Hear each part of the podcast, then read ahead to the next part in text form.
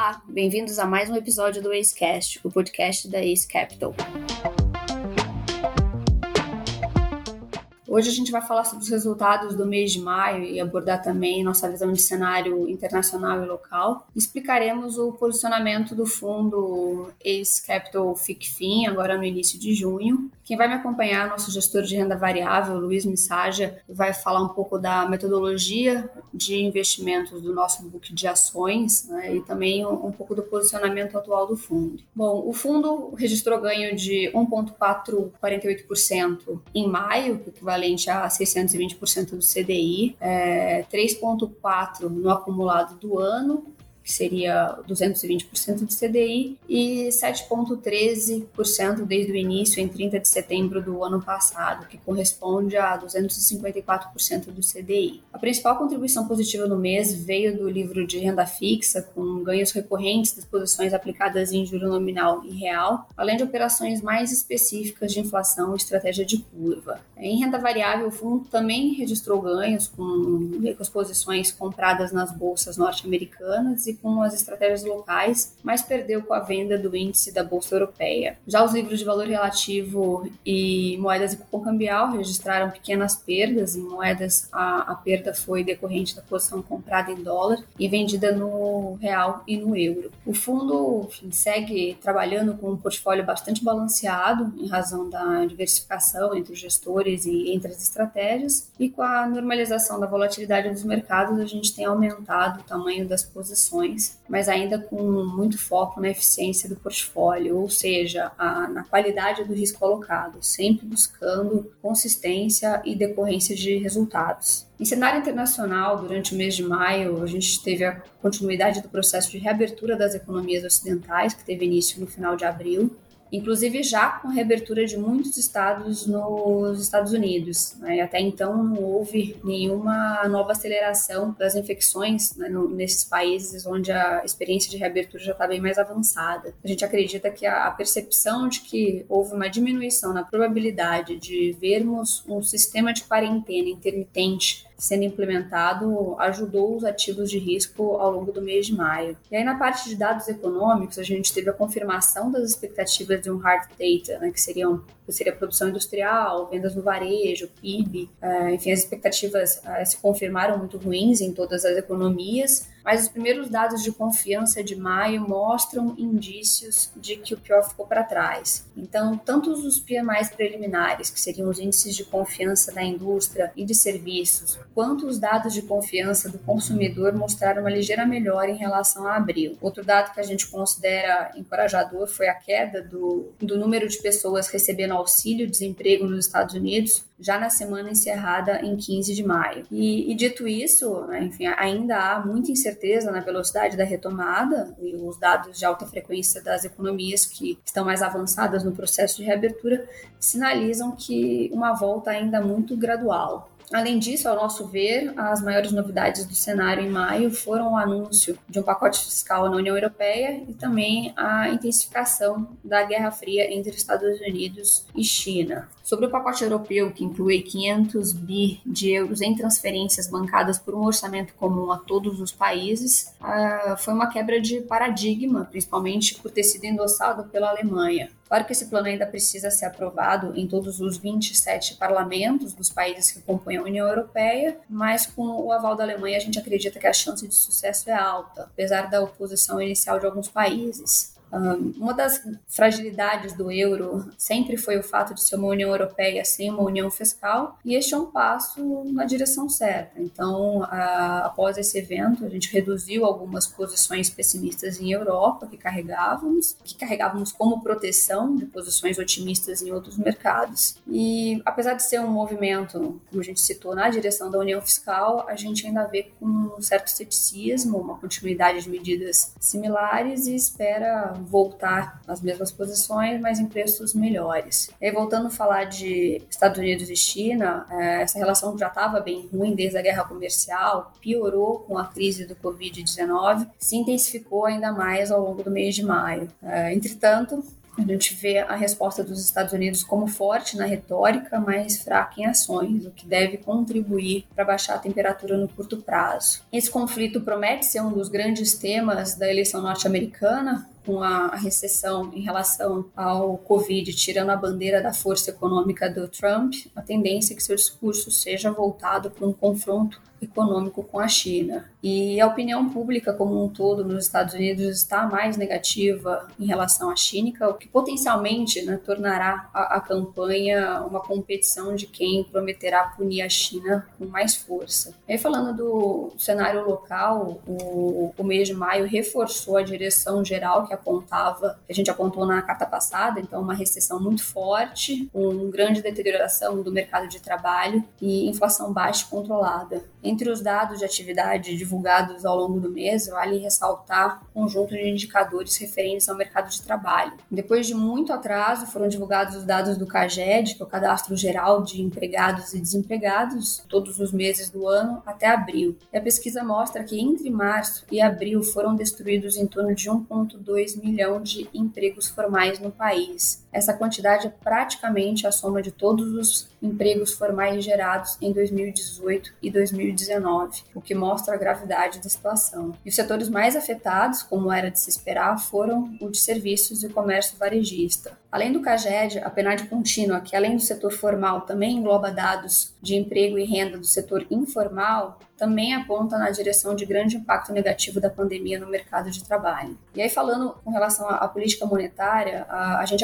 acredita que o Copom optará por continuar a redução da taxa Selic em sua próxima reunião, e o cenário base é que seja o, último corte do ciclo, né, pela comunicação recente do Copom. No entanto, vale ressaltar que os números de inflação e atividade sugerem que ainda há espaço para ir além, é, testando níveis de juros ainda mais baixos o que a gente avalia que, que é uma chance, né, que a chance desse cenário alternativo acontecer, ela permanece bastante relevante. E aí também vale ressaltar que ao longo de maio houve uma evolução positiva no ambiente político, muito embora ainda existam diversas fontes de ruído e, e de se tratar de um equilíbrio instável, é, mas a taxa de apoio ao governo do presidente Jair Bolsonaro tem se mantido ao redor dos 30%, depender de qualquer pesquisa analisada. E a mudança de postura do executivo no trato com o legislativo e com os governos estaduais ajudou a criar um clima de mais tranquilidade. Como destaque negativo, a gente chama atenção para a deterioração da relação do governo federal com o STF, e aí na esteira da evolução do inquérito sobre as fake news, é, mas por hora a gente acredita que ainda não há nada muito relevante acontecendo nesse front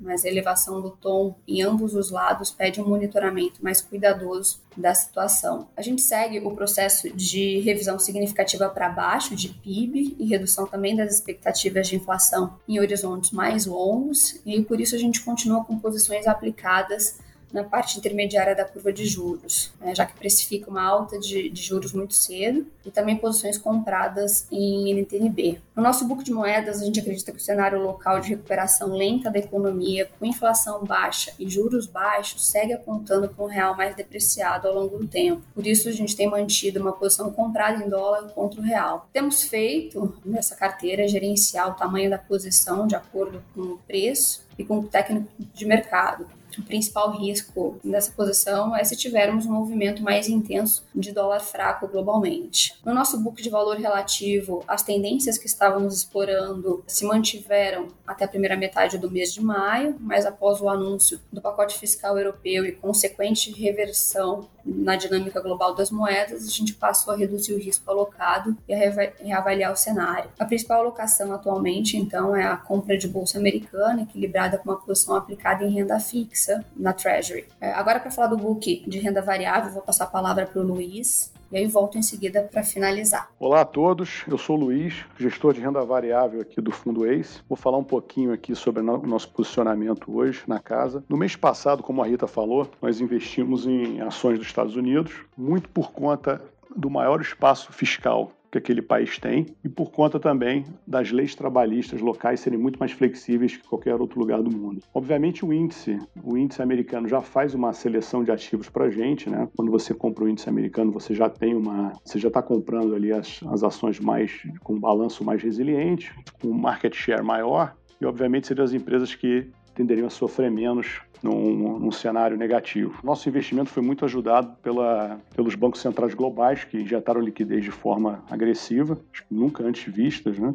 E a gente acabou pegando essa, essa posição principalmente no Nasdaq. E, e agora, no final do mês, a gente começou a, a, a trocar por ações da velha economia a gente chama de velha economia, seriam empresas não tão ligadas à tecnologia, empresas que, entre aspas, ficaram para trás aí, que também são empresas de balanço resiliente, de perfil de market share, é, de alto market share, né, de, ou seja, empresas que seriam, que sobreviveriam a essa crise. Isso inclui o Brasil também. A gente pulou, basicamente a gente pulou do, do Nasdaq, a gente mudou para o S&P e um pouco de Brasil. Na nossa metodologia de gestão, eu gosto sempre de lembrar que nós somos um fundo multimercado e muitas vezes o nosso grande desafio é adaptar uma posição de renda variável para um cliente de fundo multimercado. Lembrando que os clientes têm perfis de tolerância a risco muito diferentes. Um cliente de fundo de bolsa, obviamente, tem uma tolerância muito maior à volatilidade do que um cliente de multimercado. Portanto, nós temos uma metodologia de gestão que nós trouxemos já de desde a tesouraria ou até de anos gerindo carteiras com passivo de CDI, né? que a gente, apesar de usar essencialmente a teoria, nós temos uma essência fundamentalista forte na nossa, na nossa procura por ativos, né? O que, que significa isso? O nosso ponto base para buscar ações são o balanço das empresas, né? A gente está sempre visitando empresas, é, modelando os negócios, é, conhecendo o management, bem próximo da, da, da diretoria das empresas, e a partir daí nós selecionamos os ativos que vão entrar na carteira. Porém, dado o nosso perfil de multimercado, nós sempre trabalhamos com proteções via derivativos. Dificilmente a gente entra em alguma posição sem alguma proteção. Isso geralmente custa um pouco da rentabilidade, sim. Porém, no longo prazo, a gente tem certeza que isso acaba trazendo uma melhor relação risco-retorno para o cotista. A gente também faz bastante long shorts, ou seja, pares de ações.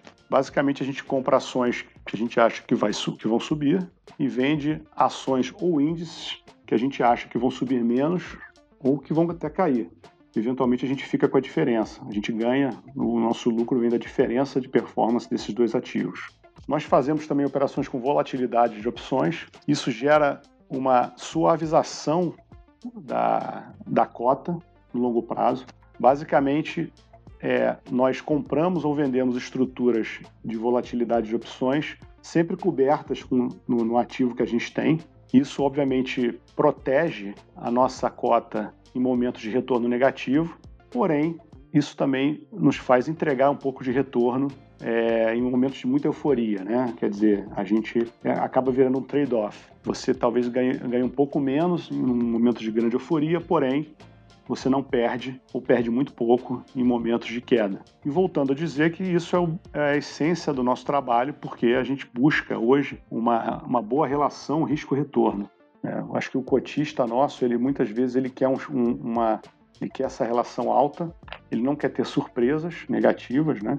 E isso diferencia a gente de um fundo de um fundo de bolsa, fundo puro de bolsa. Né? Nós também fazemos uma diversificação internacional no nosso portfólio. Eventualmente temos ativos dos Estados Unidos, Europa, Brasil. Em breve vamos começar a operar também single names, ações nos Estados Unidos. Eu considero que o mercado lá fora ele é muito democrático na disponibilidade de informação. Então eu acho que todo bom trader hoje em dia, um bom portfólio manager que, que opera Brasil, ele tem que estar ligado com, com as empresas lá fora, com o que está acontecendo lá fora e adaptar isso para o portfólio dele no Brasil. Então, um exemplo fácil aqui de enxergar é uma empresa brasileira, Ambev. Hoje você, para olhar Ambev, você já tem que olhar para diversos países e diversas empresas é, europeias, americanas ou asiáticas que operam no mesmo mercado. Eu acho que a bolsa brasileira está já está pedindo esse tipo de análise, né? Várias empresas já estão, já são bem internacionalizadas.